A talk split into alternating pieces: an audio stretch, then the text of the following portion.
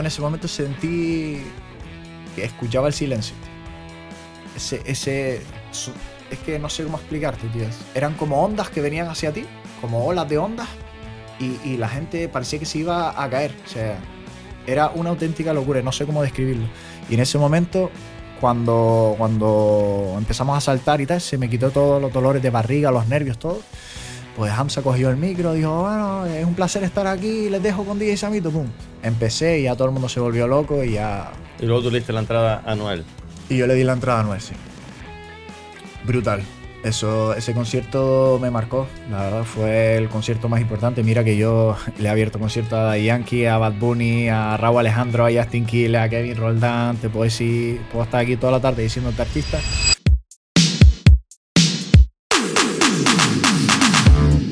El lado oscuro.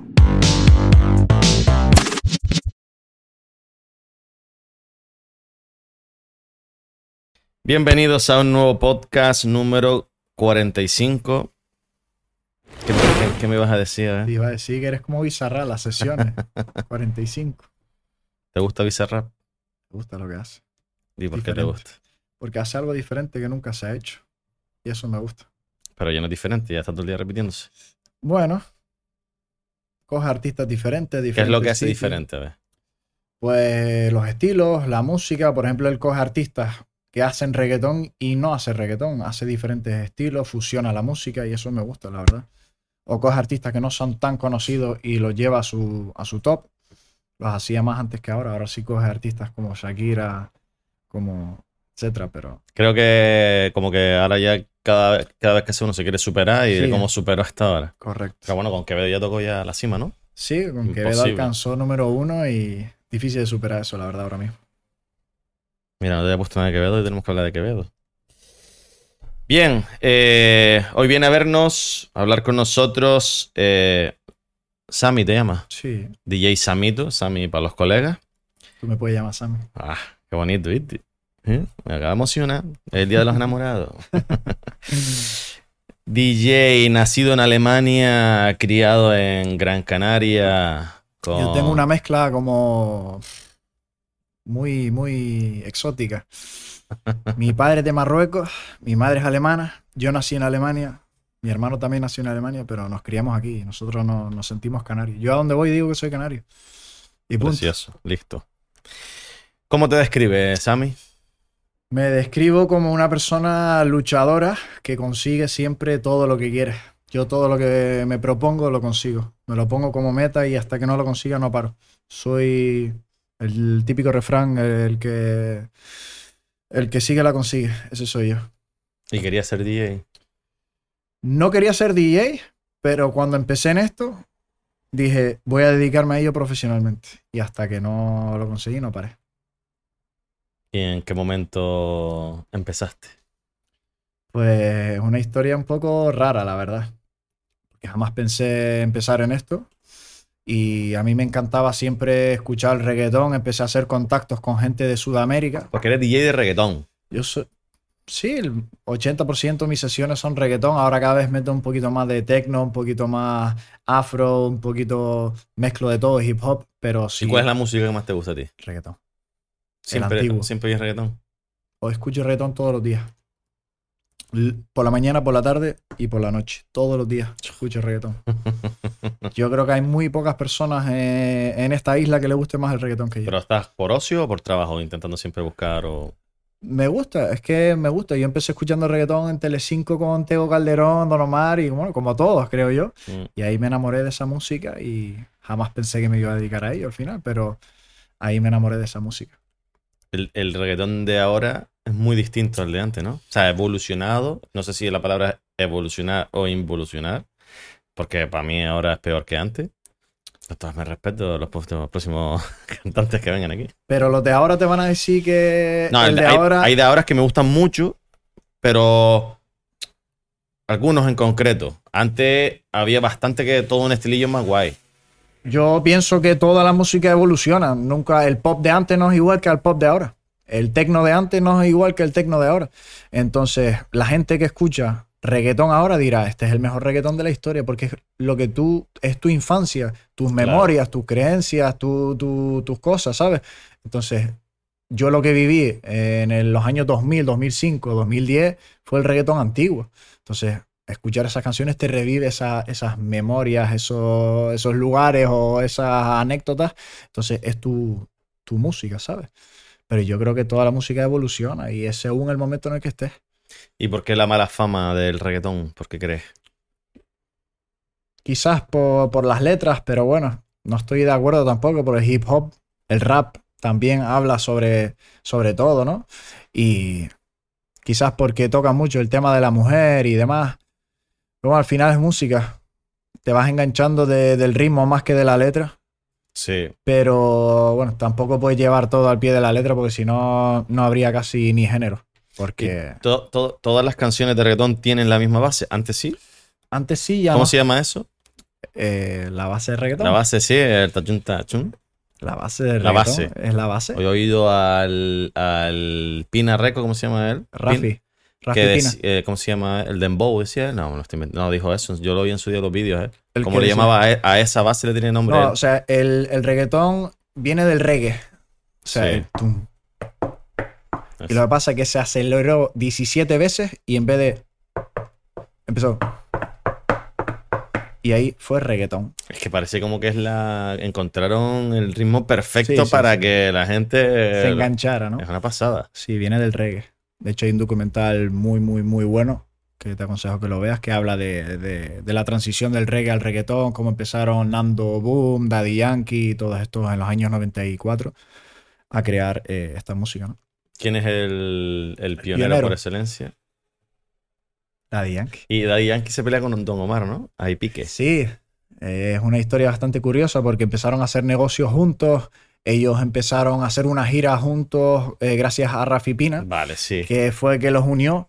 Pero Don Omar dice que empezaron a hacerle jugarretas por detrás, que empezaron a, a meter el periódico para decir que Daddy Yankee le había ganado, que le desenchufaron unos cables y, y en el concierto la parte de Don Omar se quedó sin música y hubo un- una pequeña rivalidad ahí, pero bueno, Daddy Yankee, Daddy Yankee Don Omar para mí es el número dos, para Sí. mí, para mí.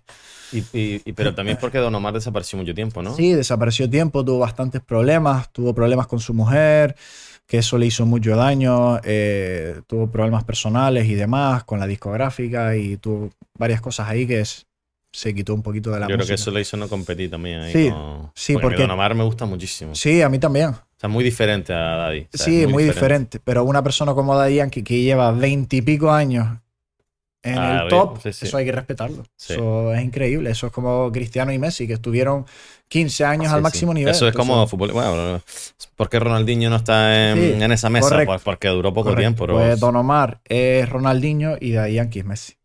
Y, y Nicky Jam también iba bien encaminado, pero también sí que tuvo más problemas todavía. Sí, de hecho no sé si viste la serie de Netflix, que fue brutal. Está ¿eh? yo antes de ver la serie ya sabía toda la historia y verlo fue en plan, Dios, qué guapo. Eh, esa historia es increíble, como él perdió todo y fue a Colombia y sin un, sin un duro y de repente empezaron a idolatrarlo y poco a poco fue subiendo. La verdad que es increíble.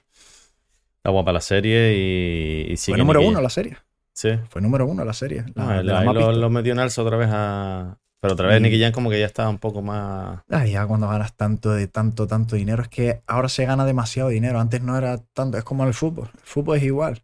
Antiguamente el fichaje más caro era Zidane o Beckham con 75 mil Sí. y ahora estamos hablando ya de no sé cuánto, de, de 100 millones por Mbappé, por ejemplo.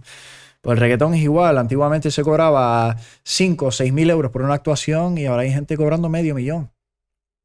Es que es una locura. ¿Y cómo ves el panorama canario de. Era de- sin En contar de, a Quevedo, que luego hablamos con él, que eso ya en es su mejor momento, ya no solo Quevedo, sino hay bastantes artistas que están haciendo las cosas muy bien. La Pantera, Yusef, hay una chica también súper joven que se llama Ciara, que tiene apenas 18 años, que está también eh, haciendo las cosas súper bien. Y la verdad que el panorama canario se está, gracias a Quevedo también, que abrió un poquito el, el camino, ¿no? Y Michael de la Calle, obviamente, también. Y gracias a ello, pues todos están caminando sobre ese camino. Y Michael de la calle, eh, algo me contaron el otro día, como que él estaba muy, muy alto, ¿no? Muy en la cima, Sí. ¿Y algo, algún tipo de decisión tomó que no le. No sé si sabes algo? Por o- Universal a lo mejor. No lo sé, me lo contaron, pero no, no recuerdo. Sé que tuvo algún problema con Universal y demás, pero Michael de la Calle es de los artistas más respetados de toda España. O sea, te lo puede decir cualquier artista. O sea, cualquier artista de Puerto Rico o de cualquier país que venga aquí te va a decir Michael de la Calle. Pero no al nivel de Quevedo, sí. Es que son momentos diferentes, porque en el momento que estaba Michael de la Calle no era el boom que, que hay ahora de Spotify y demás. Mm, se hizo más famoso con, con los vídeos de YouTube, pero Michael de la Calle es, es brutal, brutal. Vamos a ir un poquito al pasado nuevamente. Eh, ¿cómo, ¿Cómo se te va dando a ti lo de DJ? ¿Cómo fue surgiendo eso? Pues yo tenía un amigo que se llama Jonay, Jonay Pérez Carreño, que le llamamos Jonay PC. Le mando un saludo desde aquí, seguro lo va a ver. Y él organizaba una fiesta en el Cadillac, que es ahora el, el Oasis, ¿no? Y había una fiesta de fin de año, se habían vendido un montón de entradas y a última hora, creo dos, tres días antes, se le, se le cayó el DJ. No sé qué pasó, ni quién era. Y como él sabía que a mí me encantaba, me encantaba el reggaetón y demás, me decía, Chacho, mira que se me cayó el DJ y tal, ¿te quieres meter? Y yo, ¿qué? Dice, sí, sí. Y yo, mira, yo no tengo ni idea cómo, cómo voy a ponerme yo ahí a darle a los platos si yo no tengo ni idea. Dice, ah, yo, yo le digo a un colega que te, que te enseñe tal, vas a la casa, te descargas música y tal y te metes. Por favor, tal, que no tengo a nadie. Y yo no sabía dónde me metía. Yo dije, sí, sí, sí, tal. Claro, fui a la casa del colega ese y me enseñó la mesa. Habían 200.000 botones. Yo no sabía a qué servía ninguno. La verdad, yo me empecé a poner nervioso. Me dice, mira, este y ahora el te lo play". sabes. Todos, Ah. todos sirven para algo. Obvio, claro. O todo decoración sirve ahí. para- No, no, no, todo sirve para algo. Aparentar. Y me dice, mira, esto es para esto, esto estuvimos ahí horas, pero qué va. Me puse súper nervioso, me empecé a descargar música en los CDs, que hice como 30, 40 CDs, me pegué un día entero grabando CDs. Y al final me metieron ahí a pinchar, la, la mano me iba así. Pues esto estaba lleno. Imagínate, el, lu- el lugar de moda, fin de año, barra libre, todo el mundo colocado ahí de fiesta, pasándolo genial. Y me tocaba a mí y yo así. Y nada, al final lo hice medianamente bien y como que dije, Te entró el gustillo. Coño. ¿por qué no? Poco a poco empecé a, a ir a las discotecas, a ponerme a los de los DJs para, para ver cómo, cómo trabajaban ellos. Y me dieron una pequeña oportunidad y me pegaban las discotecas a lo mejor 5 o 6 horas para que me dejaran pinchar 10, 15 minutos, los últimos 10, 15 minutos cuando, apagaba- cuando encendían las luces. Y ese era mi momento, ¿sabes? Yo esperaba 5 o 6 horas al lado del DJ para que me dejaran pinchar esos 10 minutos.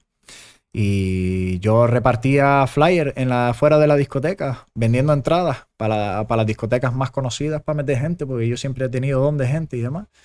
Y al final, pues mira, me metí en esto de, de pinchar. ¿Por qué tú para qué ibas? ¿Qué- ¿Cuál iba a ser tu profesión?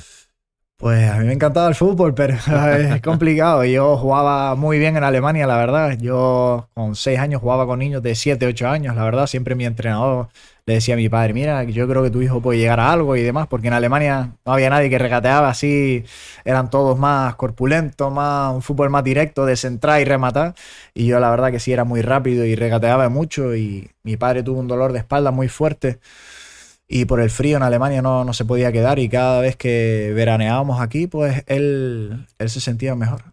Entonces decidió dejar todo en Alemania para venir aquí, que era una locura, porque si la jugada salía mal, pues había que volver otra vez a Alemania. Pero gracias a Dios No, salió bien. movimiento, ¿eh? Sí, sí. Mejor aquí, ¿no? Hombre, esto es un sueño. Yo eso lo digo a todo el mundo. Yo muchas veces digo, yo, que esto es una isla muy pequeña, que eh, prefiero salir, quiero irme para Madrid, que- pero desde que te vas dos, tres días quieres volver otra vez aquí. Esto es un paraíso, un sueño hecho. Sí. El clima parece que no, pero te da felicidad el mero hecho de sacar el día, solecito, tal. Yo soy del sur, yo voy en sur, pantalón sur corto es- todo el año. O sea, Más en es un sueño. todavía. Un sueño. Eso es. Siempre tienes sensación de vacaciones. Total. Yo cuando vas y amaneces y tú es que todo es la calma, la paz, solecito. Oye, vas a la playa en diciembre, en enero, en febrero, eso no lo puede decir nadie. Hoy estaba el día cojonudo. Olvídate, Canarias es lo máximo. Eh, la mayor fiesta pa- en, la, en la que has pinchado. Hubo una fiesta que, una fiesta, un evento que me cambió la vida, sinceramente, que fue el concierto de, de Anuel. 12.000 personas en el estadio de Maspalomas. Eh, Te puedo decir que, que fue una auténtica locura. O sea, a mí me entró el pánico antes de empezar. ¿Cómo llegaste ahí? ¿Cómo- ¿Por qué pinchaste tú? Mi representante cerró ese evento. Yo tenía un representante de la península eh, que vivía aquí en Canarias en ese momento. Y él me cerró ese evento. Y yo pinchaba justo antes que Anuel. El momento clave. Pero habían unos cantantes que estaban cantando antes que yo y le estaban silbando. Queremos que salga ya Anuel. Venga. va". Y claro, a mí me entró el pánico. Digo, me voy a montar aquí y todo el mundo va a empezar a silbar. Me van a... Y tuve que ir al baño, me entró una diarrea brutal, unos nervios increíbles, o sea, una diarrea brutal. Yo le dije a mi representante, mira, yo creo que no voy a pinchar, tal. Me dice, tú No, estás ¿en loco, lo que yo he luchado para conseguir esto, tal, montate ahí, que sea lo que Dios quiera, tal. Y en ese momento está, yo había invitado a un amigo mío, se llama Hamza, Hamza Saidi, es uno de los influencers más importantes de España, y él estaba ahí. De hecho, yo llevaba esta camisa, por eso me la puse hoy. Y... Hamza.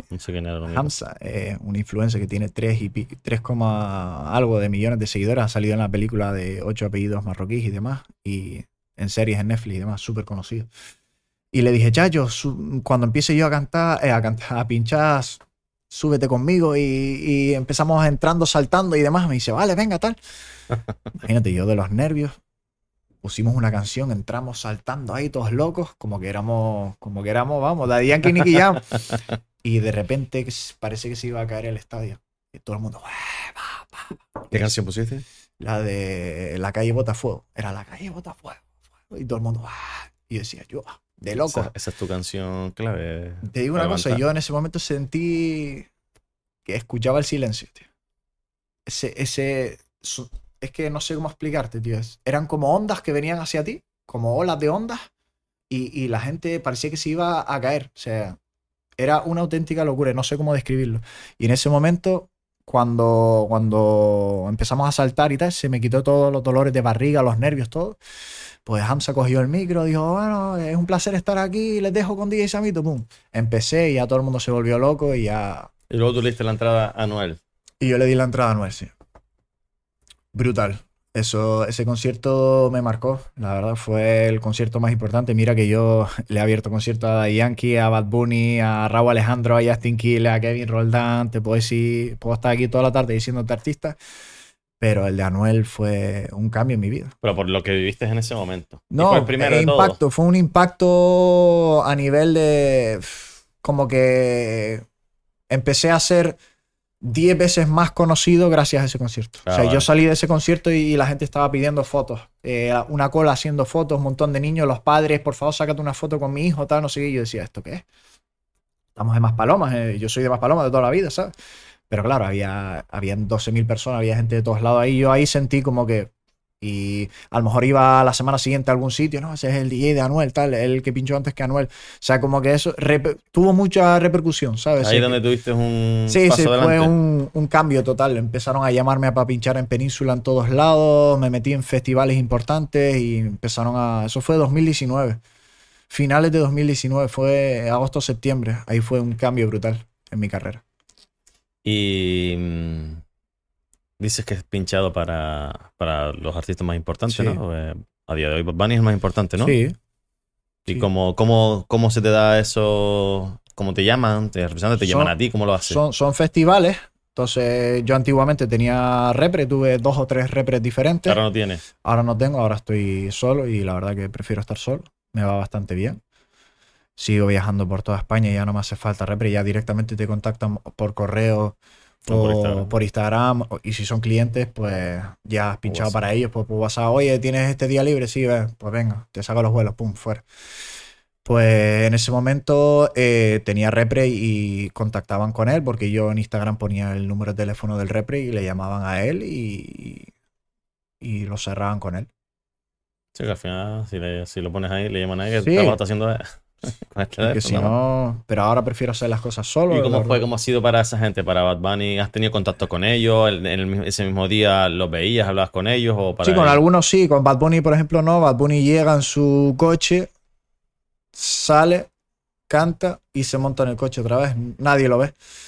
Depende del artista. Daddy Yankee, por ejemplo, sí lo conocí. Daddy Yankee fue brutal porque él estaba rodeado de seguridad. A lo mejor habían 10 seguridad. Y yo, imagínate, Daddy Yankee para mí, yo como fanático del reggaetón, dije, oye, Daddy, una foto, tal. Se dio la vuelta, sí, me acuerdo. Y la seguridad, no, no, no, fotos aquí, no, tal. no". Y él dijo, sí, sí, sí, tal. Y se sacó la foto, creo que solo se sacó la foto conmigo. Había un montón de gente por detrás, pero yo estaba dentro del escenario, del recinto, porque pinché ju- justo antes que él. Y me saqué la foto con él y me dijo, ¿todo bien, tal? No sé qué. Le dije, sí, sí, tal, acabo de pinchar, tal. dice, muy bien, tal, me alegro que estés aquí, gracias, tal. no. Y eso, la verdad, que te. Se ve, se ve un tío más cercano, ¿no? Súper cercano, de Yankee es muy cercano. Súper cercano. Y hay muchos artistas que son cercanos y hay otros que no. que se la pela. no quieren hablar contigo ni, ni quieren sacarse fotos. Ellos van a cantar y se piran. Depende de la persona. que tienes que estar hasta. También. hasta- Y a lo mejor ha tenido problemas por, por la mañana y tú no lo sabes, que son personas, ¿me entiendes? Claro. Entonces no pueden tener una sonrisa siempre y estar siempre puesto para todas las fotos. ¿Con quién más has tenido contacto y relación? Hombre, tengo muy buena relación con Jay Álvarez, que es como mi hermano. Tenemos una canción juntos y todo. ¿Ah, sí?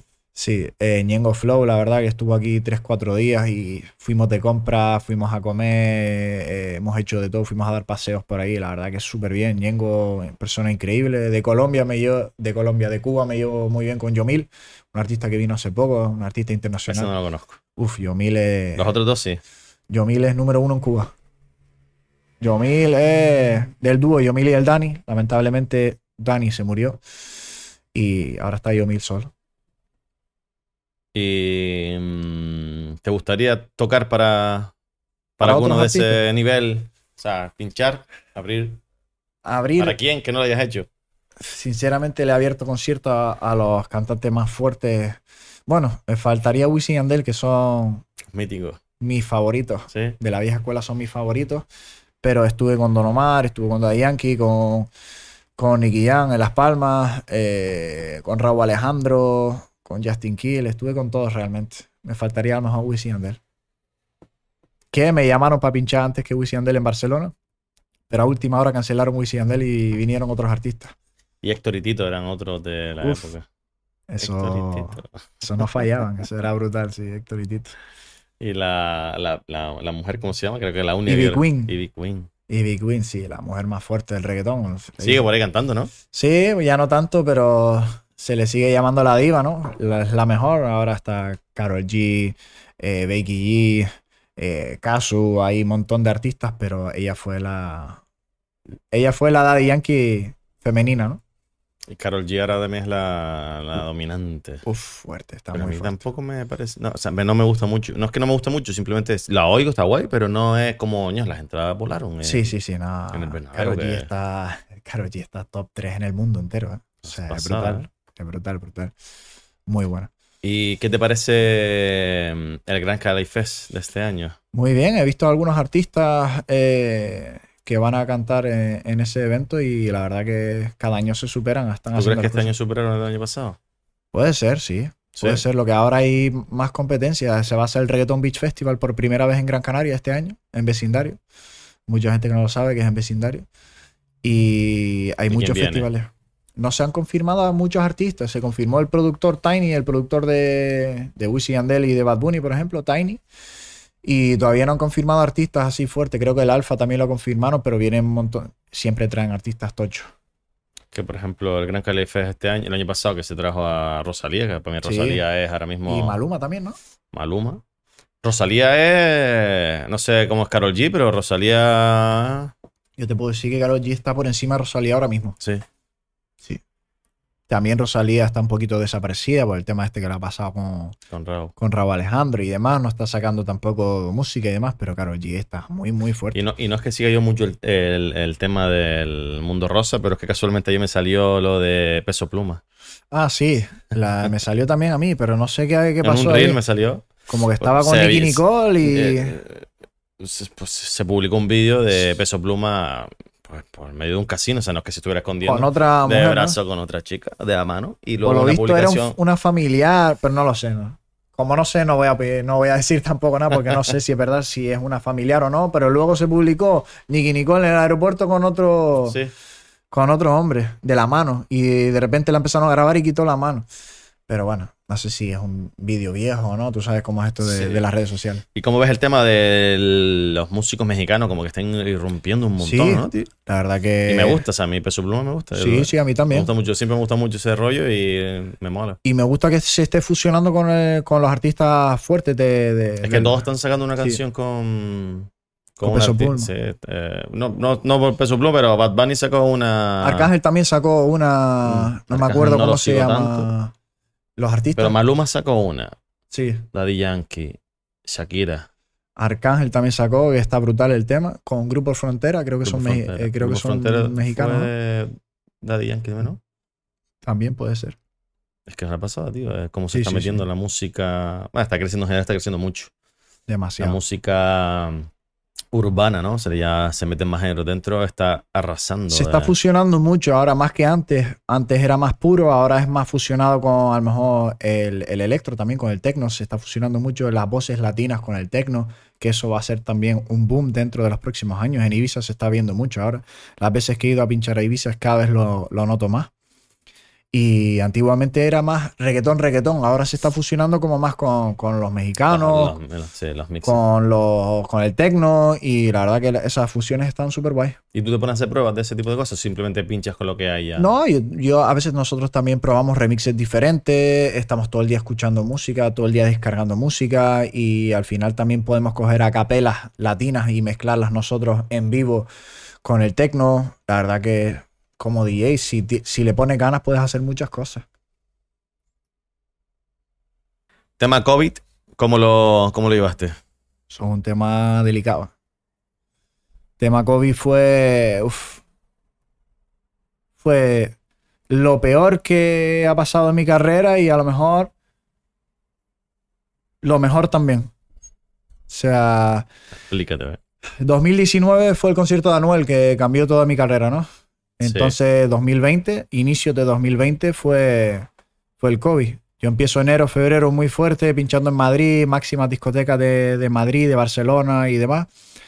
Y me llama mi representante en aquel entonces y me dice, oye, prepárate que marzo estamos a full, ¿eh?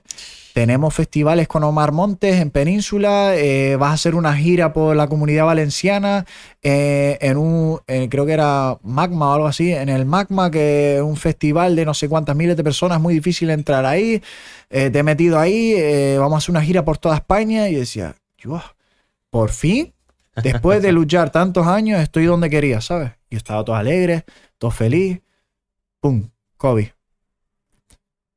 Me llama mi repre, oye, que se ha cancelado esto. Al día siguiente, oye, que se acaba de cancelar esto. Oye, que se acaba de cancelar esto. Se cayó todo. No llegaste a ningún No lado. llegué a, a ir a ningún lado. No llegaste a saborear el, Más de los frutos de la Anuel. 20, 30 fechas se cayeron de golpe. Yo la pasé muy mal, lloré mucho, porque imagínate todo, todo ese trabajo de durante muchos años para salir de la isla, que uf, tú no te puedes imaginar lo que es salir de aquí de la isla para pinchar. Eso es como, bueno, como en todo, en el fútbol y en los cantantes, como todo, salir de la isla es muy complicado. Porque somos una isla pequeña, estamos lejos y al final las oportunidades son muy pequeñas. Y no, y no se le, y no está bien minado, ¿no? No, porque tú dices, ¿cuántos DJ hay en la península? ¿Para qué voy a traer yo a un DJ de Canarias? Pagarle el vuelo, el hotel, su caché, la comida. Si tengo aquí 200.000 DJs, ¿para qué voy a gastarme yo el, dinero el dinero en otro DJ y pagarle todo eso? Entonces tienes que hacer las cosas 15.000 veces mejor que, que, que los de allá. Entonces, cuando se me cae todo eso, uff, se me cayó el mundo y yo dije, "Bah, se acabó. Se acabó, nos encerraron tres meses, te comes la cabeza. Eh, toqué fondo ahí. Yo le dije a mis padres que no iba a pinchar más, que se acabó, que ya iba a buscar otra cosa. A mí siempre me ha gustado el mundo del negocio, pues que a lo mejor que iba a invertir dinero en, algún negocio o, o demás, algún local de silla, que siempre quise hacer eso, pero que ya no iba a pinchar más.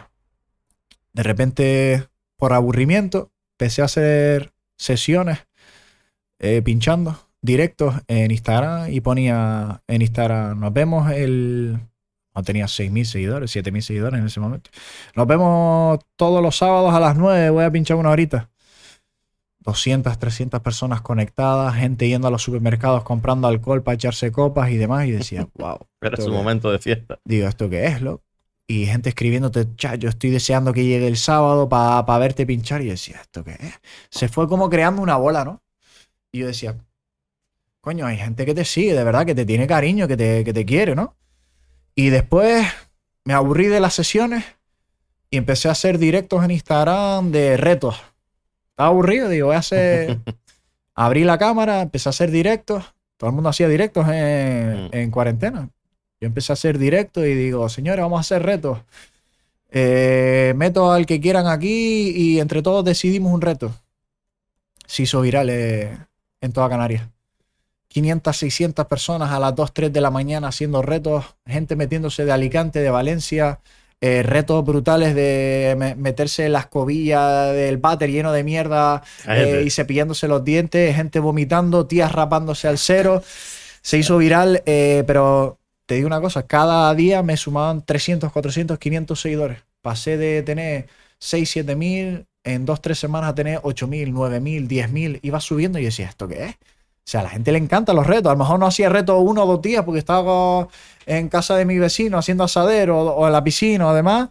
Y te llega un montón de, a hacer esta noche reto, tal. Porque si no, mira Bepa, si no hacer otro plan, ver una película o lo que sea. Y decía. Y como que otra vez me entró la gana de, ¿sabes? De, de, de hacer algo. De pinchar otra vez, porque notabas como que la gente te quería, como que la gente... Pues nada, se acabó la cuarentena y empezaron los dichosos semáforos, ¿no? El semáforo verde, amarillo, naranja, eh, cierra el ocio nocturno a las 9 de la noche, luego cierra a las 10, luego a las 11 eh, y pasas de pinchar en discotecas y en festivales de 10.000 personas o 1.000 personas en una discoteca a pinchar en restaurantes donde la gente está comiendo y sentada, con mascarilla. Entonces fue un... ¿Dónde estoy? ¿Sabes? Te sentías como, como una mierda, vamos. Te sentías como que un fracasado. Has pasado de aquí a aquí y otra vez a comerme la cabeza. Sigo en esto, no sigo, merece la pena. Nada, poco a poco fueron abriendo otra vez el tema, dejaban hasta la una, hasta las dos, empezaron a abrir las, las terrazas, las discotecas cerradas todavía no, empezamos a hacer eventos en terrazas, luego las discotecas, luego hasta la una, hasta las dos. Pero te digo una cosa, a día de hoy te digo que me vino muy bien el COVID. ¿Tú crees? Me vino muy bien. ¿O tú hubieras venido mejor ir a todos esos No, exteriores? no, no, no. Porque es que todos esos eventos los hice más tarde, que luego te contaré. Pero es que pasé de pinchar viernes y sábado a lunes, martes, miércoles, jueves, viernes, sábado y domingo. Porque se cambió todo el ocio nocturno. Empezaron a traer cantantes Mm. a los bares. Y después de los cantantes, la gente quería seguir la fiesta, metían a DJ. Y yo me, me vi un verano pinchando de lunes a domingo. Lo que facturé yo en ese verano 2020-2021 no había facturado en mi vida. Entonces, me vino bien. Que luego cuando se quitó el COVID, hice la gira de, de la comunidad valenciana. No fue lo mismo, obviamente, porque no se permitían festivales todavía. Pero luego vinieron los festivales, vinieron los eventos fuertes, empecé otra vez a pinchar para, para cantantes y demás. Al final me vino bien. ¿Tú ahora mismo eres pincha siempre en el mismo sitio? No.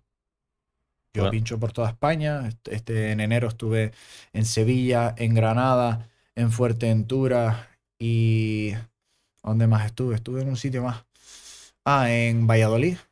Eh, todos los meses estoy viajando y pinchando, pinchando fuera. ¿Y a qué países has ido? He pinchado en Alemania, mi país. He pinchado en México. Fue para mí un- la experiencia más tocha que he vivido en mi vida. He pinchado en, en Andorra el año ¿Por qué? pasado. ¿Cómo fue lo de México? Uf, la de México fue. Yo me sentí Bad Bunny en México. ¿Por qué? Los mexicanos son muy fanáticos cuando viene alguien de fuera. Y ya me lo advirtieron los, los promotores.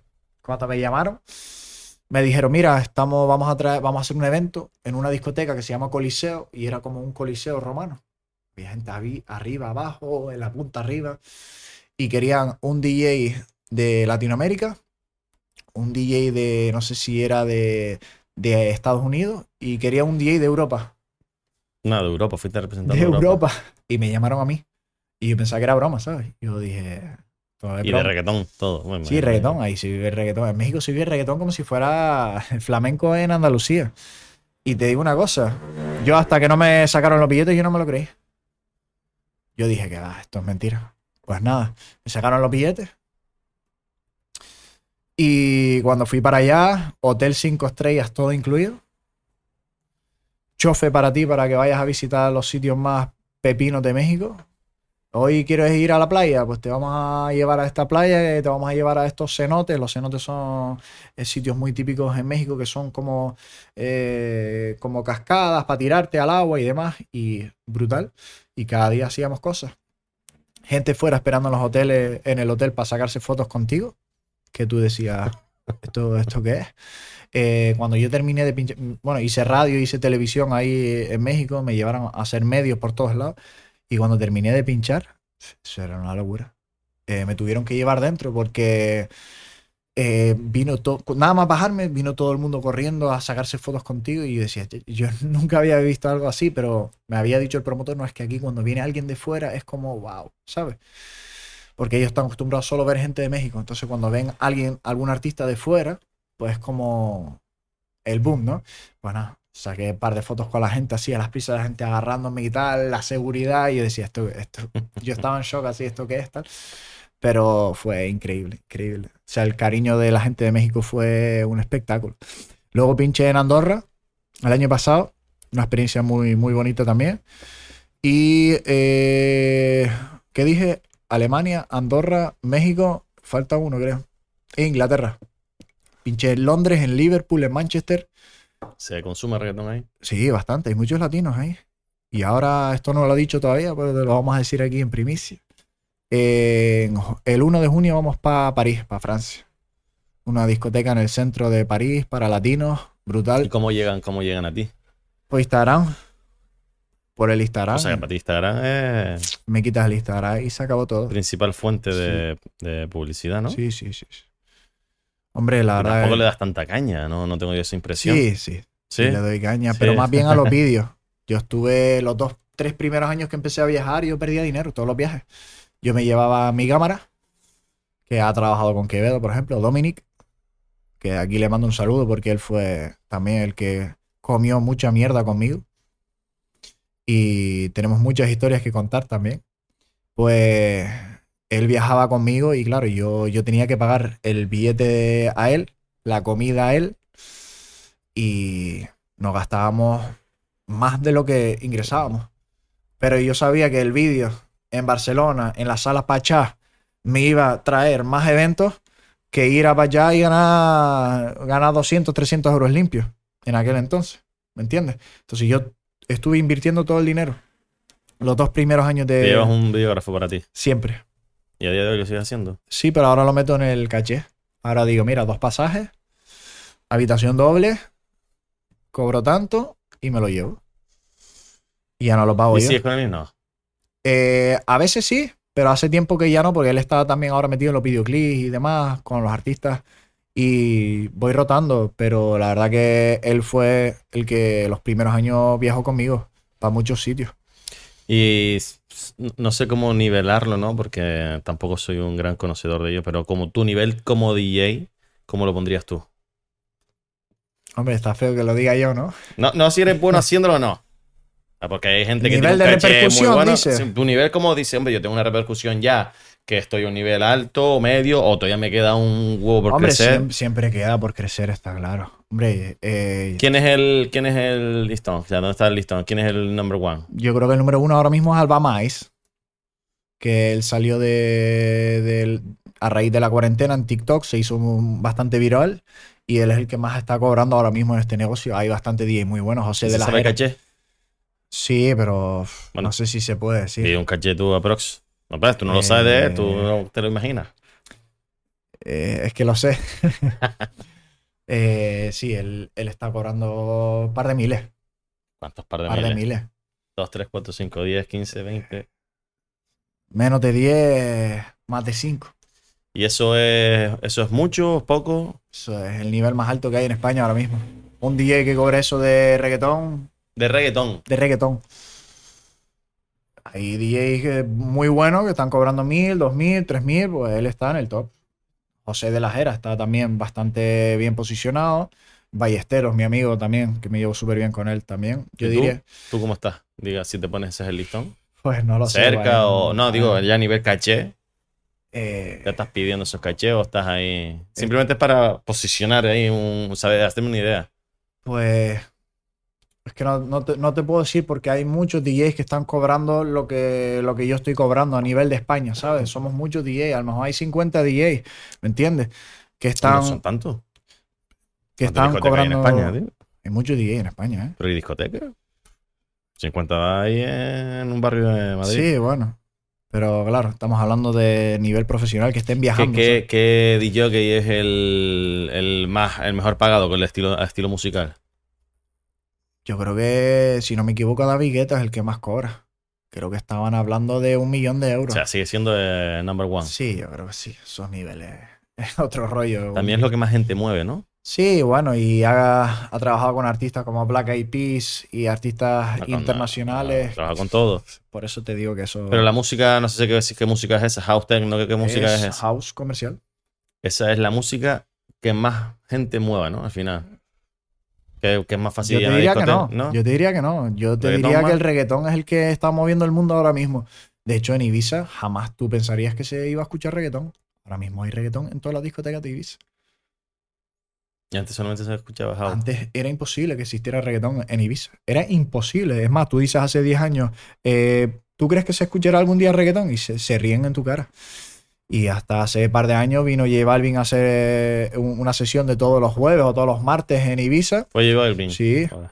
Y empezó, luego empezó Maluma, y luego Osuna y Van todos allí, o sea, el Van nivel que ahí. allí es brutal, imagino. Top, nivel top. económico. yo he pinchado cuatro o cinco veces en Ibiza y la verdad que lo he pasado muy bien.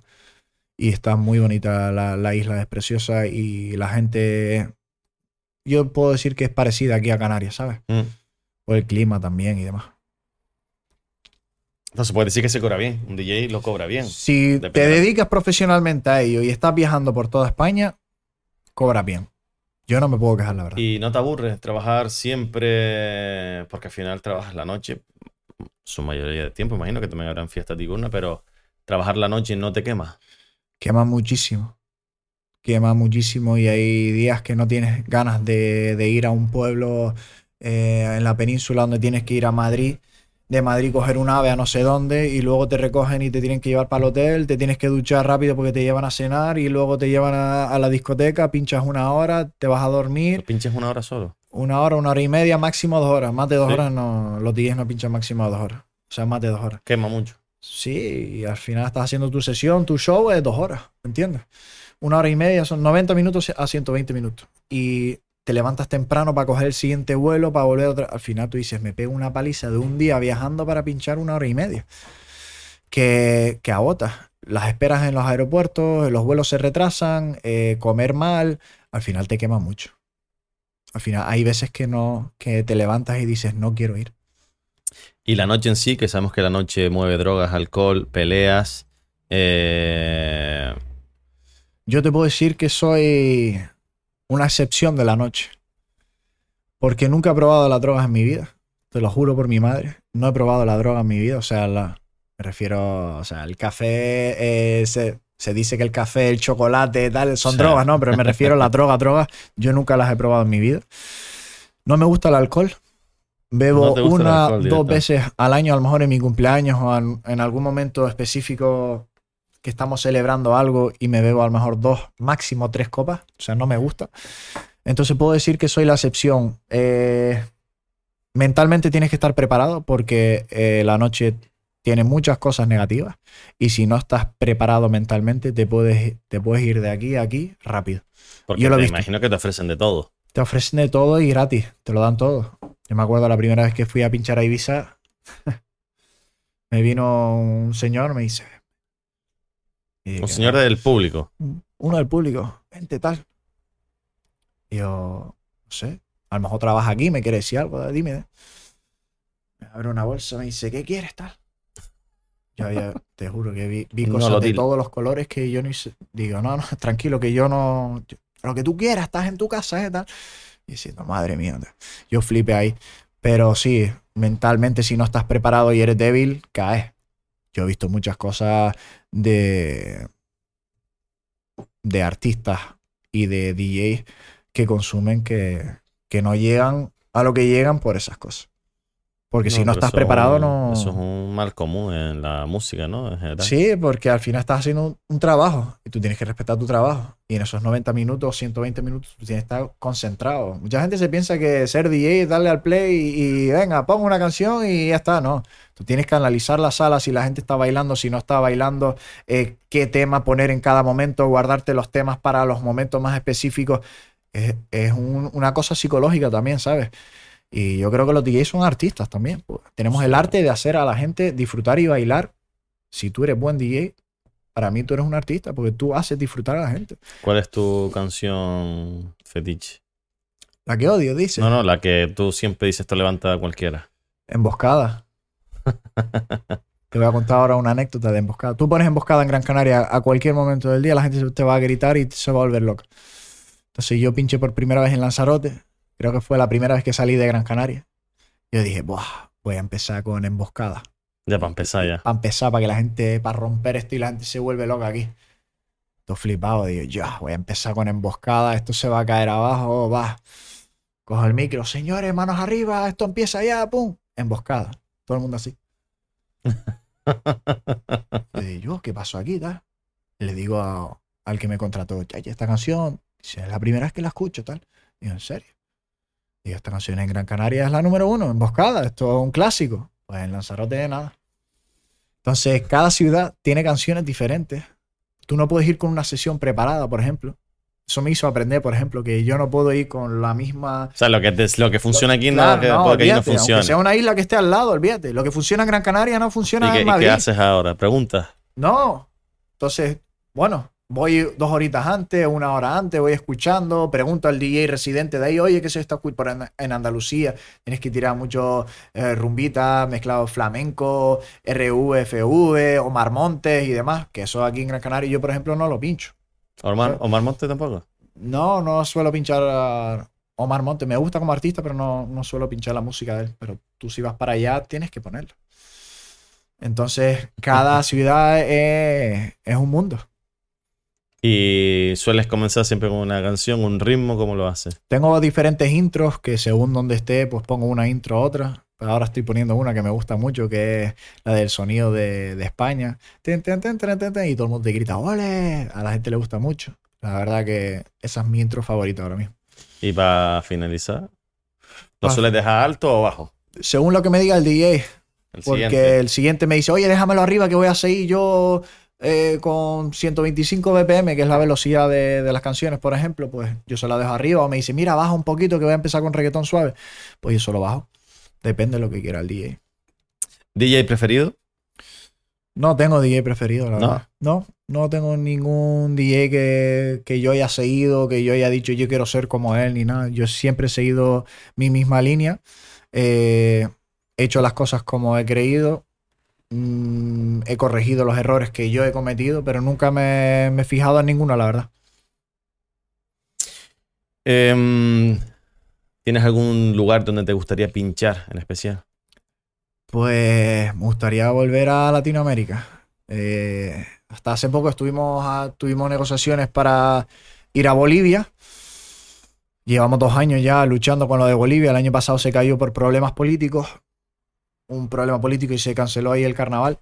Este año parece que iba a salir en adelante, pero eh, el carnaval donde, donde yo iba a pinchar se pospuso para más adelante y, y a ver si se da al final. Pero la verdad que me encantaría Bolivia, Colombia, son dos países Tú que no te mueves para buscarlo, ¿no? no, O sea, lo que haría un representante, tú no, lo haces. A Tú mí esperas que te venga. Sí, a mí me contactan, me llaman y, hombre, también queda muy feo tú como DJ decir, oye, ¿puedo pinchar aquí? No lo sé. No te tomaría... Como DJ sí, pero como representante al final. es la- Como repre sí, claro, Claro. como repre tu trabajo es seguir buscando, oye, tengo un artista, ¿qué tal? Tengo un DJ muy bueno, vale, pero yo no voy a ir a, a promotores o a discotecas, oye, ¿me dejas pinchar en tu discoteca? No, la verdad que no, porque no suena profesional tampoco. Quiero decir que tiene un poquito de cara, tío. Las anécdotas de Ya, bueno. muchos artistas de su inicio pueden Pero ser. si tú haces las cosas bien, ellos te van a ver al final. Yo viajo por toda España. Al final pinchas aquí, pinchas allá, pinchas por toda España. ¿Cómo te ves ahora? ¿Sí? ¿Tú crees que está ahora mismo está la cosa Sí. o te ves eh, No, la verdad que enero, que es el, el mes más complicado para los DJs. He salido cuatro o cinco veces fuera. Tengo los carnavales, pinchamos en, en el escenario principal. Este viernes otra vez volvemos al escenario principal del carnaval. Y a veces no tengo ni fechas para darle a la gente. Ahora mismo tengo enero lleno, enero lo tuve lleno, febrero lleno, marzo está lleno y abril está lleno. Hasta mayo no tengo nada ahora mismo, ni viernes ni sábado. Entonces, la verdad que uno está contento. Me alegro, coño, cojonudo. La anécdota, no sé si esa tu anécdota más curiosa, la de emboscada, o tienes Eh, alguna, no, tengo, una más loca de ahí.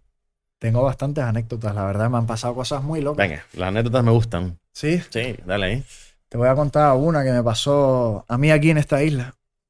Que al chico lo vi hace poco, la verdad. No le dije nada. Eh, nada, yo estaba pinchando en un sitio y justo antes de pinchar yo sal- salí un poquito a la puerta para ver la cola y demás. Y viene un tío, un chico, con su, con su novia, que era ciega, y la mejor amiga de, de su novia, ¿vale? Que ella no era ciega. Entonces el pibe dice, nada, dame el mejor reservado que hay aquí y tal, no sé qué, quiero un reservado con botella, tal. Pues el dueño de la discoteca le da un reservado, le da la botella y tal, los mete para adentro. Yo me meto a pinchar y justo habían cogido el reservado al lado del DJ, ¿no? Y me da por mirar para la izquierda, tal, y veo al, al chico bailando con su novia que era ciega, ¿no? Y decía, Dios, qué romántico, qué bonito, tal. Qué bonito esto, me encanta, tal. Sigo pinchando, tal. Lleva un par de copas. La, la novia. La novia fue al baño Sola. sola y empieza a enrollarse el tío con, con la amiga. Yo digo, no, no. Digo, espérate, espérate. Digo, esto no puede ser. Miro otra vez para allá y veo que se están enrollando ahí a muerte, pero como que se iban a, vamos. Y cuando vuelve otra vez la novia, le da la mano y empieza a besar a la novia. Yo digo, esto no, no puede ser. Eso la verdad que fue una anécdota que me, que me chocó mucho, ¿no? Y otra anécdota que te puedo contar. eh, la primera vez que fui a pinchar a Inglaterra, a Manchester, Sí. eh, yo qué sé, ¿qué edad tenía yo ahí? Uf, no sé, 20 años, a lo mejor 21 años. Eh, lo pasé increíble, la verdad. Me vinieron a recoger al aeropuerto, una discoteca, se llama Revolución de Cuba, súper famosa ahí. Unos pedazos de seguridad ahí que flipas, que vamos, que, que da- daba hasta miedo, ¿no? Estoy pinchando y se acerca una chica andaluza, súper guapa ella, ¿no? Empieza a, a ligar conmigo, ¿qué tal? ¿Cómo estás? ¿De dónde eres? ¿Qué tal? No sé qué. Y le dije, mira, ahora estoy pinchando. Encima yo estaba nervioso porque era la primera vez que viajaba fuera de España. Ahora estoy pinchando, cuando termine nos tomamos algo y hablamos, tal. Y claro, la piba era súper guapa y yo estaba pinchando y estaba todo el rato mirando a ver dónde estaba, ¿no? Para que no se me escapara. Pues nada, termino de, termino de, de pinchar y estaba deseando terminar de pinchar para hablar con, con ella, ¿no? Termino de pinchar. Empezamos a bailar ahí en mitad, como no conocía a nadie, me daba igual, me ponía en mitad de la, de la discoteca ahí a bailar con ella, tal, nos liamos y nos dio por, típico, se tiene 21, 22 años, nos, dio por, por meternos ahí por, por unos pasillos, ¿no? Hacer, intentar hacer travesuras, ¿no? Y nos metimos sin querer en, en una salida de emergencia y habían, habían cámaras y yo no lo había visto.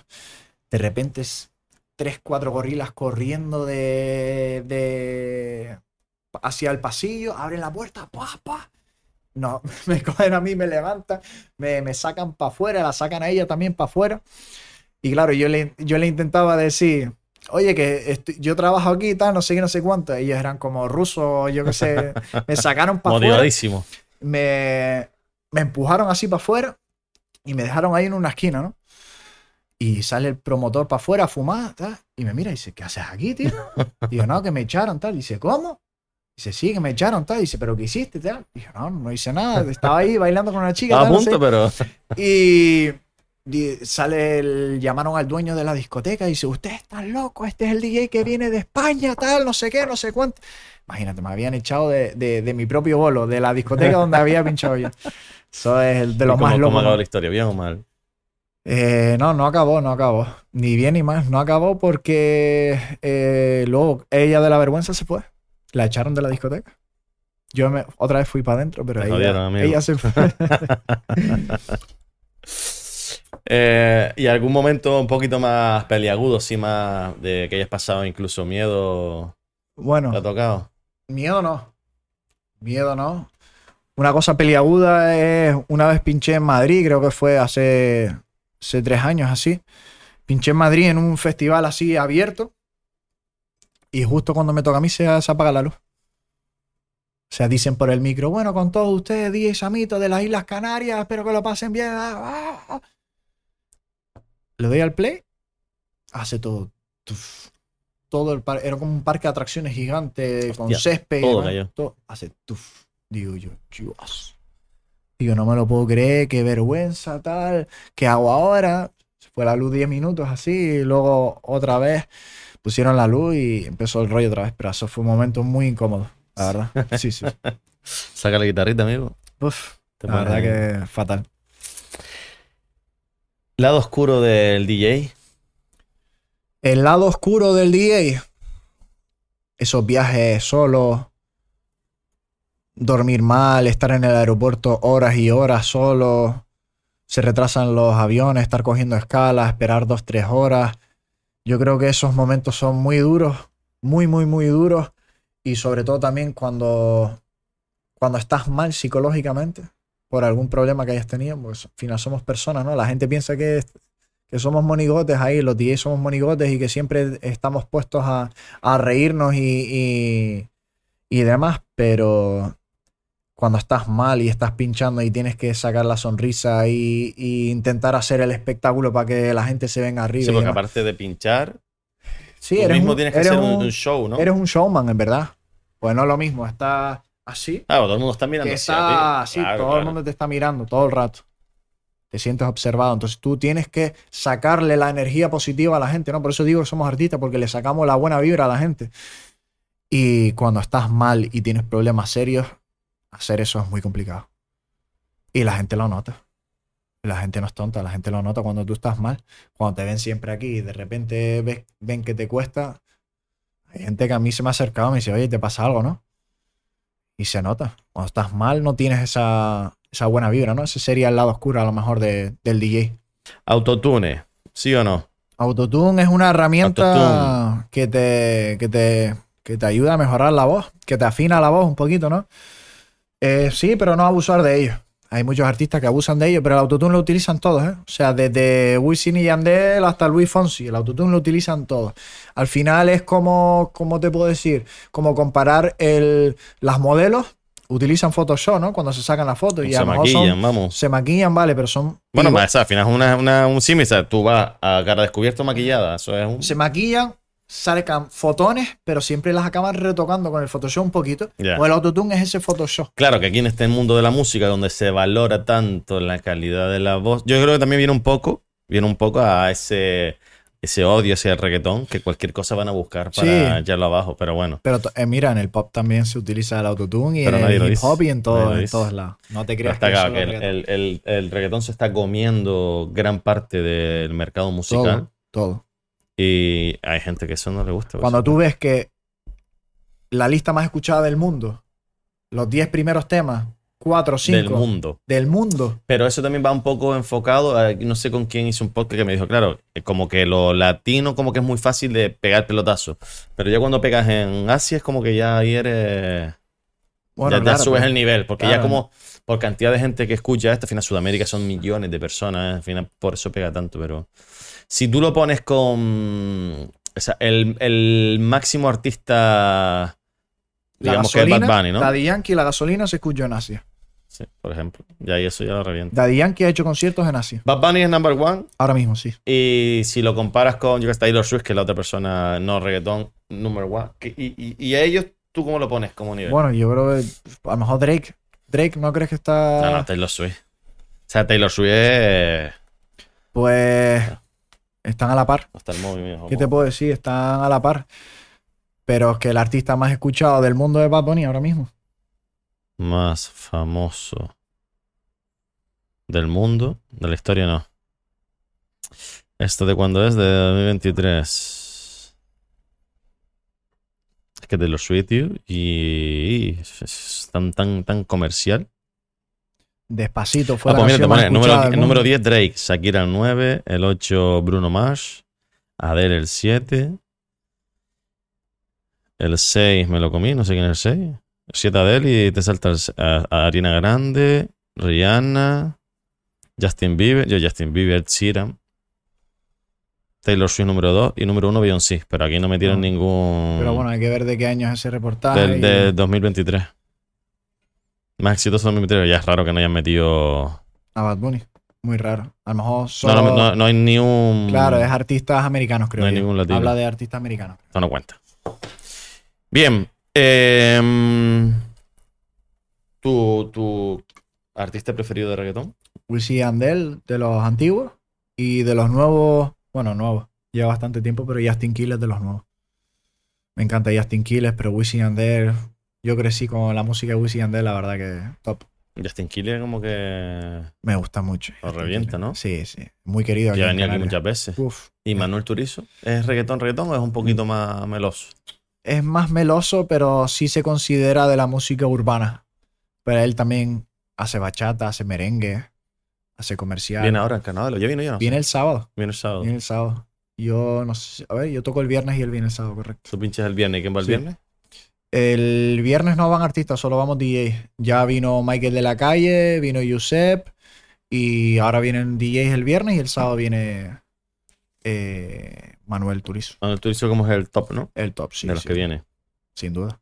Cabeza de cartel. No, es que ya verdad, hay tantos que le... Pero me gusta Cuando que vino esté- Fercho, no sé ni quién era. Y yo, "Dios, si es que no es normal que no Hombre, sepa quién es. te tiene que gustar mucho la música urbana para O sea, saber quién es cada uno. todo el contrato y cuando viene Fercho, todo el mundo iba al concierto de Fercho. Sí, sí, sí. Y yo solo sé la canción que un pibe nombra al Fercho, pero no era él.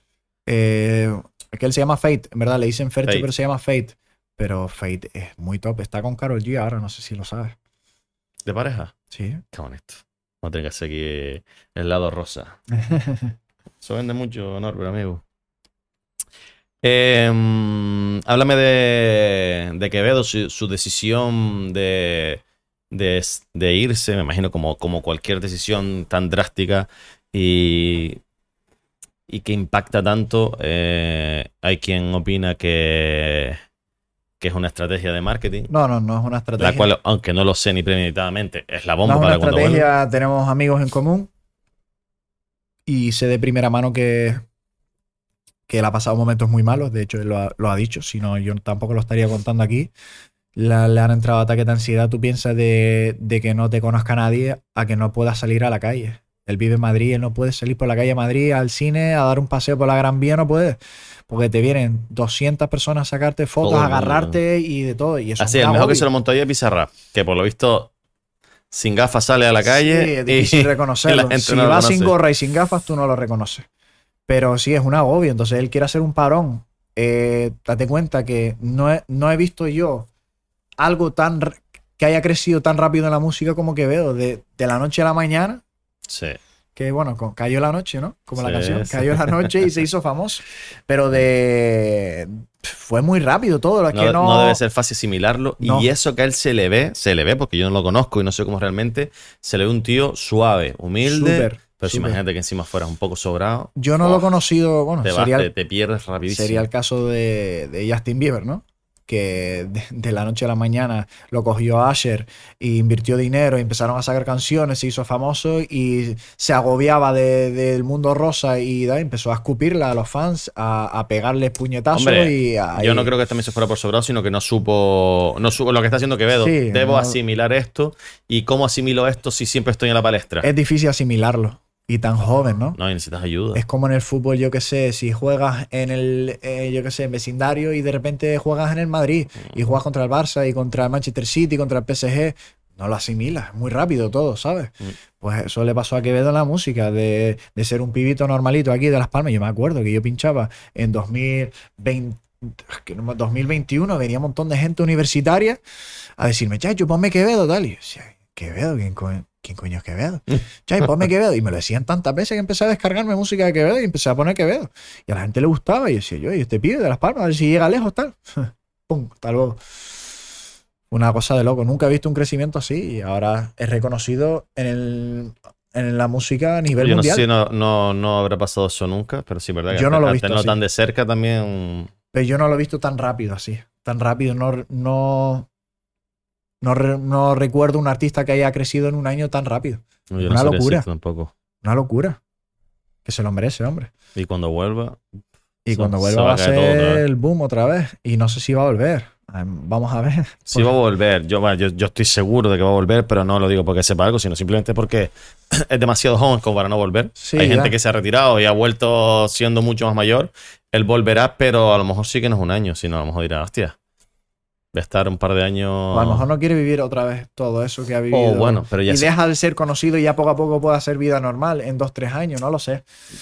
Para, No para que sé. ese hombre deje de ser conocido, tiene que pasar mucho tiempo. Sí, ¿eh? tendría que pasar a lo mejor tres, cuatro años sin sacar música para Y- que. y yo diría que más.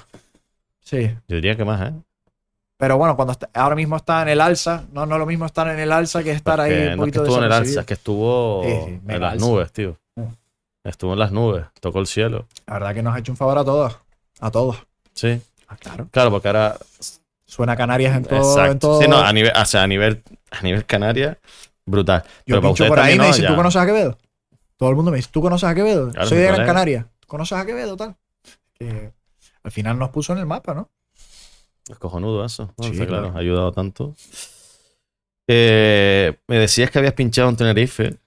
Y la pregunta es sencilla. Como hago siempre una pregunta comparando un poquito las dos ¿Qué? islas. ¿Qué es mejor pinchar en Tenerife o en Gran Canaria? ¿Me vas a preguntar? ¿Dónde hay mejor fiesta? El carnaval ha arrasado Tenerife. Sí, o sea, el que diga que el carnaval de aquí es mejor que el de Tenerife es porque no tiene ni idea. O sea, lamentablemente aquí nos estamos cargando el carnaval. ¿Va peor o qué? Va cada vez peor. No quiero hablar mucho. La nueva ubicación. ¿qué tal? Fatal. Fatal. fatal. Se pierde la magia, ¿no? Digo yo en toda Se la vida. pierde la magia y... y te meten ahí en el suelo. Sí, Bueno, en- sin hablar del tráfico y todo eso que ha sido brutal. es ¿no? una locura. Y siento como que aquí la gente, mucha gente todavía vive en los años 90 que salen a, a buscar problemas y... ¿Sigue pasando vez- lo mismo sí, que? Sí. Eso no, no Sí, varía. Es una locura, tío. Es una pena. Yo el otro día estaba pinchando y yo decía, ¿dónde estamos, tío? ¿Por qué todavía pues vamos para atrás? Cuando todos mis amigos van a Tenerife me dice, "Gen- espectacular, eh, te chocas con alguien y te pide perdón, eh, super guay, no vi ni una pelea. Este sábado, pregunta a cualquier persona cuántas peleas va a haber en la cabalgata. Pregunta. Todos los ¿Empezabas años. en la cabalgata? Ya sabe la cabalgata de Las Palmas. Pregunta, lamentablemente. Van a haber montones. Porque aquí sale mucha gente a eso. Y en Tenerife no. A mí me gusta más la fiesta aquí de discoteca. Pero en Tenerife, el tema festivales y demás está años luz de nosotros. Ellos organizan muchos festivales. La gente de Gran Canaria va a Tenerife a, gozarse de esos festivales. Y nosotros aquí no estamos preparados para, para esos festivales, lamentablemente. Vamos a ver si este año con el Reggaeton Beach Festival vamos para arriba. Reggaeton Beach Festival. ¿Y es un festival a nivel, a nivel Ese es el internacional? festival más importante ¿Y dónde solía ir? ¿En en España? Europa. ¿Dónde solían? todas las comunidades. Ah. Madrid, Barcelona, ¿A nivel Eh, mundial o, o solo nacional? es a nivel nacional, pero se considera el más importante de, de Europa por, por los niveles de artistas que van. A lo mejor te puedes encontrar en un mismo día a Anuel, a Mike Tower, a Eladio Carrión, a Fate, a Carol G. O sea, estamos hablando de ¿Quién cosas- crees que puede venir este año? Yo creo que va a venir Anuel. Yo creo. Y otro que. Otro sí, bueno. Hombre, mi sueño sería ver a Wisin y Andel otra vez. Yo lo vi en Barcelona, pero no me no sentí que disfruté ese concierto. Entonces me gustaría que vinieran otra vez. ¿Te gustaría pinchar ahí? Creo que voy otra vez. Fui el año pasado y En el reggaetón. sí, ¿Crees que va? creo que voy este año O otra sea, no vez. te han contactado todavía. Todavía no, pero bueno, hay conversaciones, pero todavía no está 100% confirmado. Muy bien. Pregunta Quoram, patrocinador principal. Si te doy un, un millón de euros ahora, ¿qué harías con él? Si me das un millón de euros ahora, ayudaría a mis padres a terminar pagar la casa para que vivieran cómodos. Eso sería lo más importante para mí ahora mismo. Eh, me compraría otra casa, un poquito más grande, alquilaría la mía. Me llevaría a todos mis amigos eh, de viaje. Me pegaría otro viaje guapo con mi novia y el resto lo invertiría. Hay un millón de euros se puede hacer muchas ¿Dónde lo cosas. invertirías? Esa es la cuestión. ¿Dónde lo invertiría? A lo mejor un localcito pequeño de copas así, chiquitito. Chiquitito, chiquitito. ¿Para pinchar tú? No, para disfrutar, para ir a disfrutar con mis amigos ahí. Con Sisita, además. ¿Hay, ¿Hay buen nivel de discotecas en Gran Canaria? Eh, comparado con a nivel de España, Sí, por ejemplo. eh, Ojo lo que dice. no, Cancelado estamos, no estamos a nivel de Madrid y Barcelona, obviamente, porque en Madrid está Opium Black House, eh, Oh My Club, en Barcelona está Pacha Barcelona, Opium Barcelona, eh, son discotecas muy tochas de millones de euros, ¿sabes? Aquí hay buen nivel, sí, pero es que el problema de aquí es que lo bueno que hay se lo cargan. ¿Pero quién se lo carga? Se lo cargan los mismos empresarios. Los dueños. Sí, porque el ayuntamiento dice, mira, mientras no denuncien, mientras no me llamen, mientras no me molesten, yo no voy a cerrar nada. Pero los mismos empresarios, cuando ven que su negocio va mal, en vez de ellos mismos a buscar la manera para que vaya mejor, pues van a intentar cerrarte el tuyo que está lleno. Y ahí empieza la guerra y empiezan a cerrar todos los locales. pique entre. Sí, claro. Y ahora mismo yo no, no salgo, la verdad. Pero ahora mismo es Mamá Juana. El mejor local que se ha hecho en Canarias, te lo puede decir cualquiera, ha sido Mamá Juana. Y se lo han cargado. Está cerrado ahora mismo. Está cerrado, Sí. pero no había abierto. Está abierta la discoteca, pero la terraza, que era lo más bonito, ¿Y por qué está cerrado? Ha cerrado porque que habrán empresarios que les moleste que haya miles de personas en un local tan bonito como la terraza de Mamá Juana en Melonera y otros negocios no vayan bien, pues empezaron a llamar al ayuntamiento de, de tal, eh, el ayuntamiento tiene que actuar. ¿Cuál es la, cuál es la competencia de Mamá Juana? No, Juana nunca tuvo competencia, te soy sincero. Miles de ¿Pero cuál personas todos otro? los fines de ¿El semana. de Hollywood War? ¿Cómo se llama? el botánico. Sí, No, el botánico estaba cerrado en ese momento. también. Pero ahora, ahora está cerrado todavía. Sí, pero en ese momento cuando ¿Está mamá- cerrado ahora también? Sí, O sea, ¿dónde está el botánico no hay nada? no, ¿Y por qué? está todo cerrado. Toda Melonera está cerrado, o sea, el Bahama cerrado, el Aqua cerrado, Mamá el Juana cerrado, cerrado también. el Botánico cerrado, está todo cerrado. O sea, ahora mismo para salir de fiesta tienes el Chester Melonera y, y para de contar en el sur.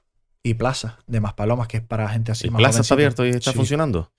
Sí, para, el- para la gente de 18 a 23, 24 años, pero la gente, por ejemplo, de Más Mamá Juana, que era sí. 30 para arriba, no tiene sitio para salir.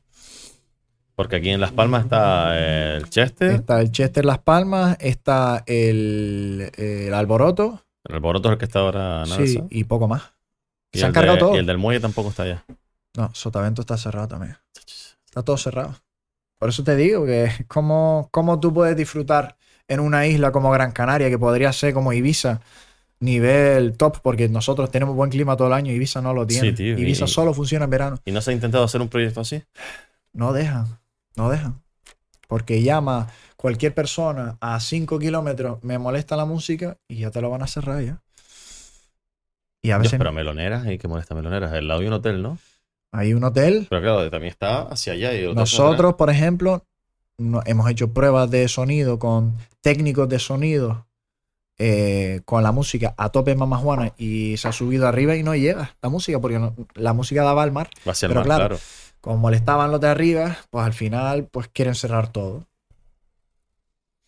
Pues no te van a dejar a ti abierto y cerrar los de arriba, ¿me entiendes? Quedaría Si feo. cumples, eh, la Ya, pero- ¿por qué no? Los de arriba luego te van a Arriba que había también. Arriba abrió por último algo también, ¿no? Arriba estaba el Bahamas, Bahamas habría. que el que más pegado estaba el Has hotel. perdido, amigo, yo.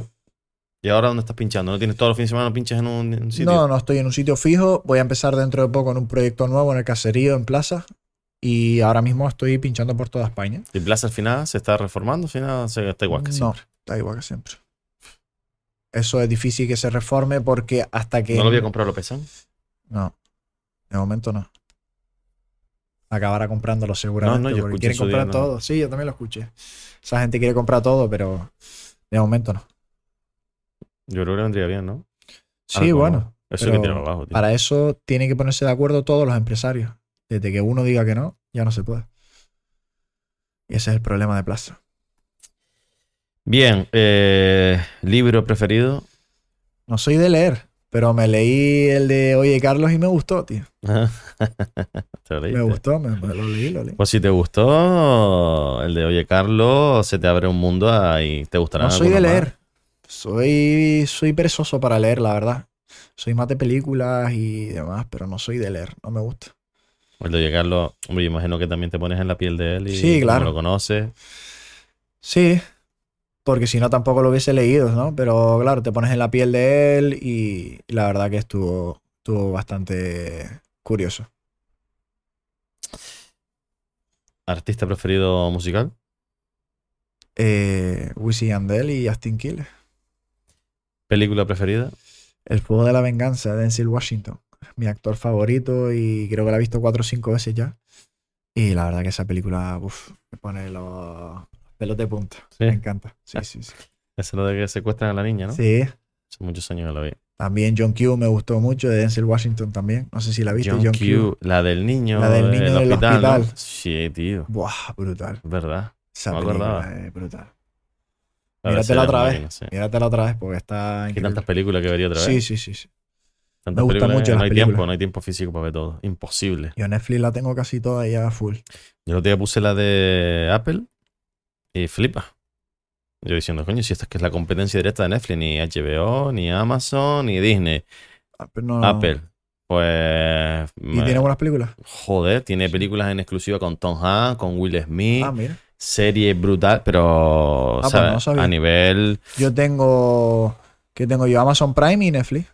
Pues para mí, que llevo mucho tiempo con todo, que Amazon saca muchas cosas guapas. no. Eh, Apple TV, que no sé por qué no tiene más publicidad. Ay, ni lo sabía, me lo acabo de enterar ahora por ti. Yo como me compré el iPhone, dice, tienes tres meses gratis. La pongo, digo, "Chua, Brutal, ¿no? sí, está guapísimo. Está guapísimo. Es que tiene un montón de cosas. Eh, Pídete Voy a ahí alguna probarlo. promo, la ves y, y está muy guay. ¿Serie preferida?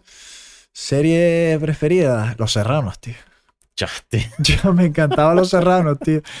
No, soy de series de. No soy de series de Netflix. Pero me gustaba Ana y los siete y Los Serranos.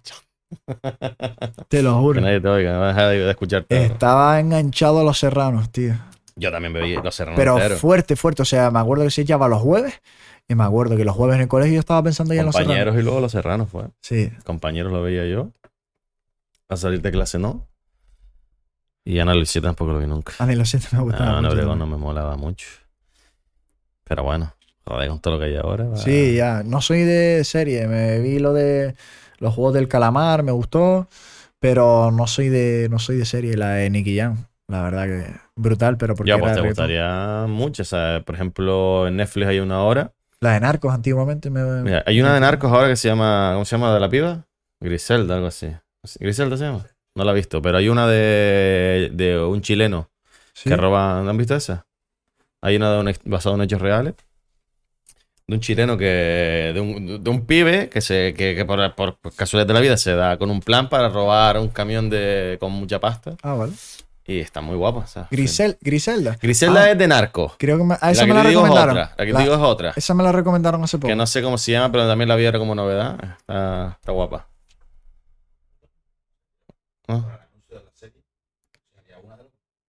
¿De qué?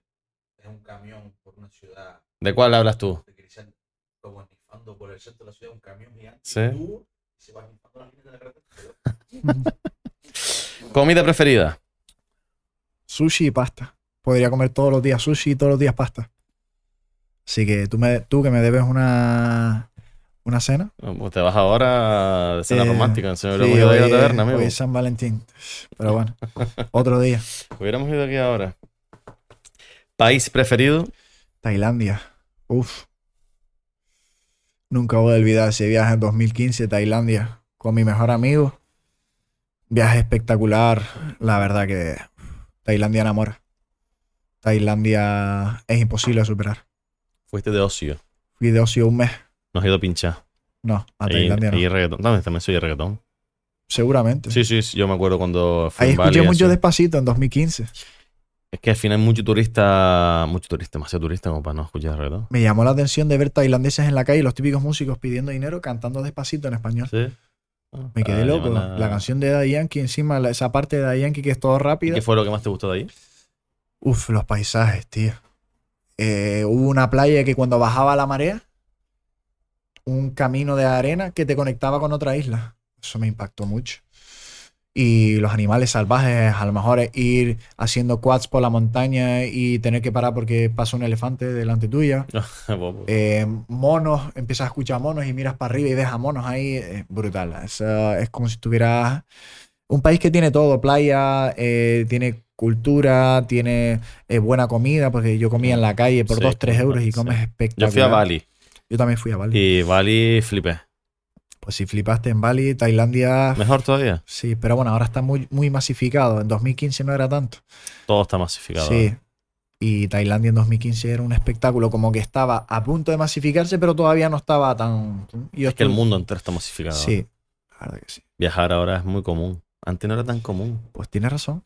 Eso es verdad. Ahora todo el mundo quiere viajar. O sea, o sea, al final eso es de Instagram, influencer, te Sí, nada y todo el mundo quiere Sí, ir, quiere ir, quiere ir. Las quiere ir. redes sociales ven, ven vídeos, ven fotos. A raíz de lo que yo subí de Tailandia, las fotos en Facebook y demás, eh, porque creo que ahí no había.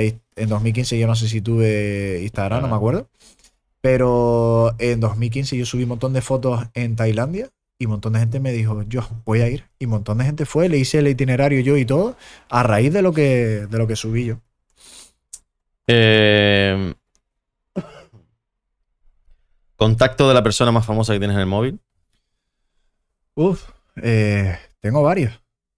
Tengo Ñengo Flow, que me llevo muy bien con él, la verdad. Artista de reggaetón. A ver, yo los, yo los conozco de oído, pero no sé su nivel. Sí, Ñengo Flow es nivel top. Tiene Ñen- canciones. Ñengo. Ñengo Flow. Tiene canciones con Bad Bunny. Y. Ñengo Flow top, Noticias, top, top. no, tío. No, Ñengo Flow Noticias no es, ¿no? No, no. Ya esa tiene 167 mil seguidores. Ñengo tiene millones de seguidores. Otro así famoso, Ayose Pérez, jugador del Betis. Y amigo íntimo que quiero mucho. A ver si lo, lo podemos lo podemos traer aquí también cuando juegue Las Palmas Betis. Se lo voy a proponer. Vamos a ver si lo conseguimos. Tengo varios, la verdad, tengo muchos. Por el tema- 8,9 millones tiene. Sí, sí. Dios, colega. Ñengo es muy conocido, Hostia. la verdad que sí.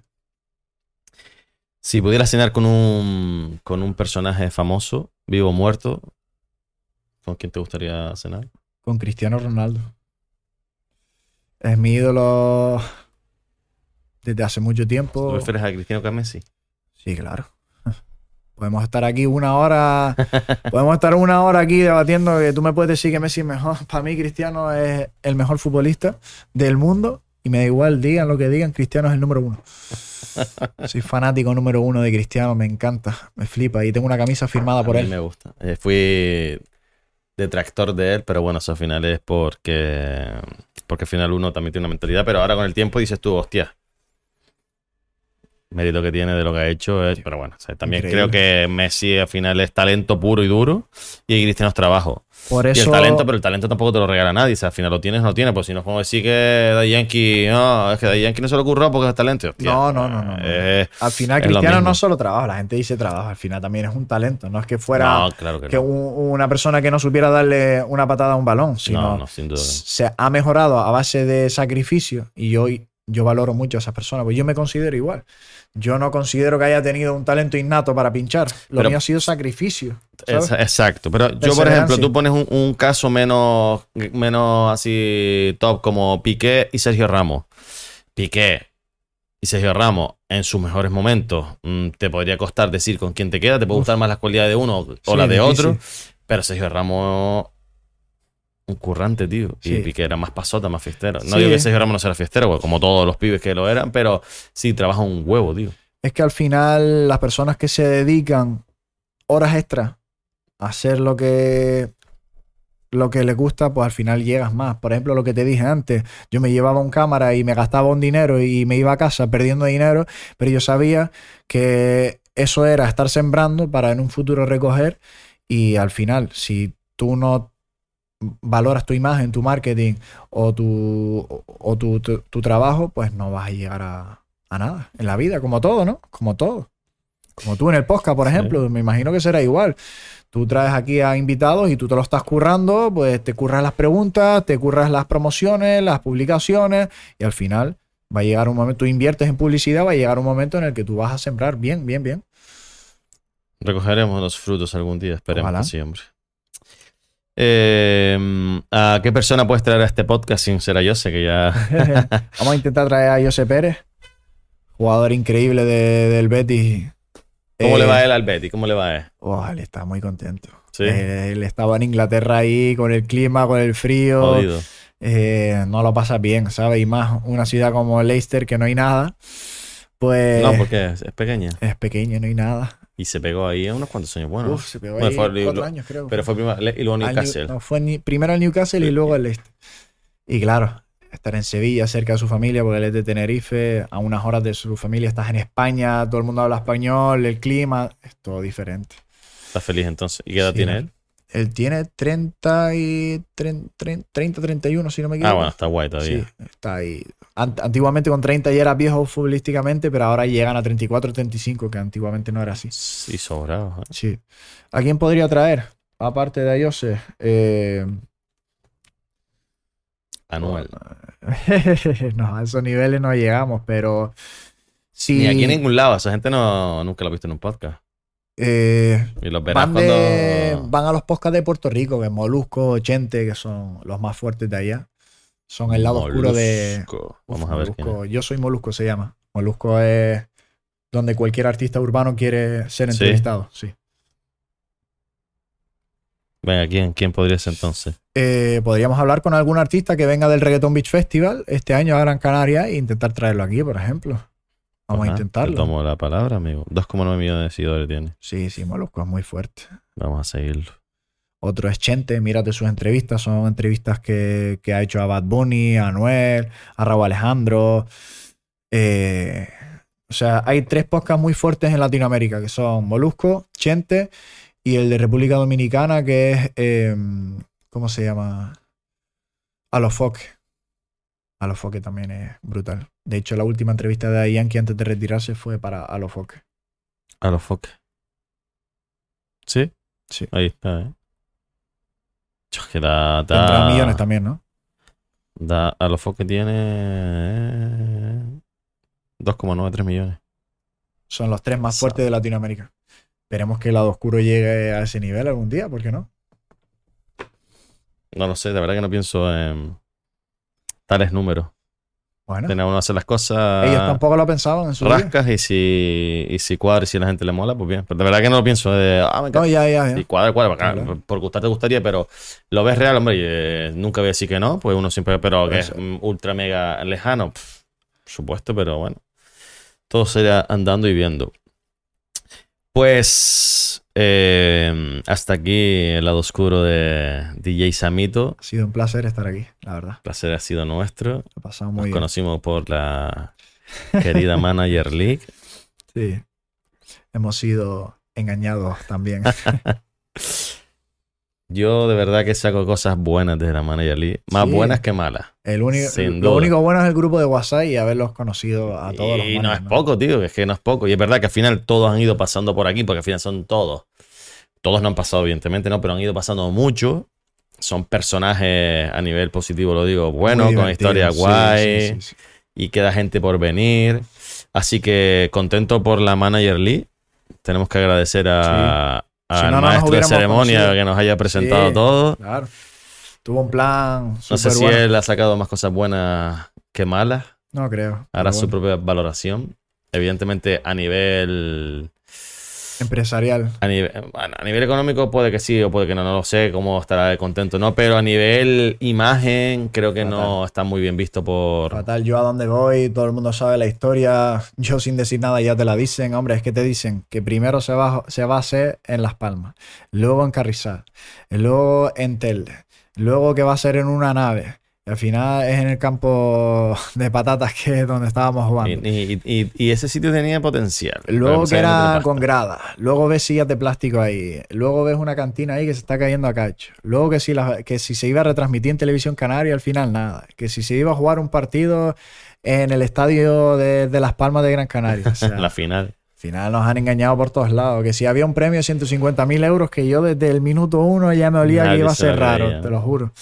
Pero bueno, cada uno es como es, al final hay de todo en este mundo, ¿no? Vamos a quedarnos con lo bueno, que ha De sido todo hay que sacar lo positivo. Sí, Evidentemente, claro. lo malo no, no sirve para nada. Sí, se sirve para aprender de ello y decir, Sí, bueno, yo claro. la próxima voy un poquito Con más cuidado. claro. eh, pero creo que, la verdad, yo, eh, yo mm, volvería atrás y volvería a participar. Lo pasé muy bien, yo también. Súper bien. Ilusionado. Hoy estaba pensando en el grupo, sí, que bien lo pasamos y, y lograremos volver a tener ese grupo, ese nivel de, de implicación, de buen rollo que teníamos.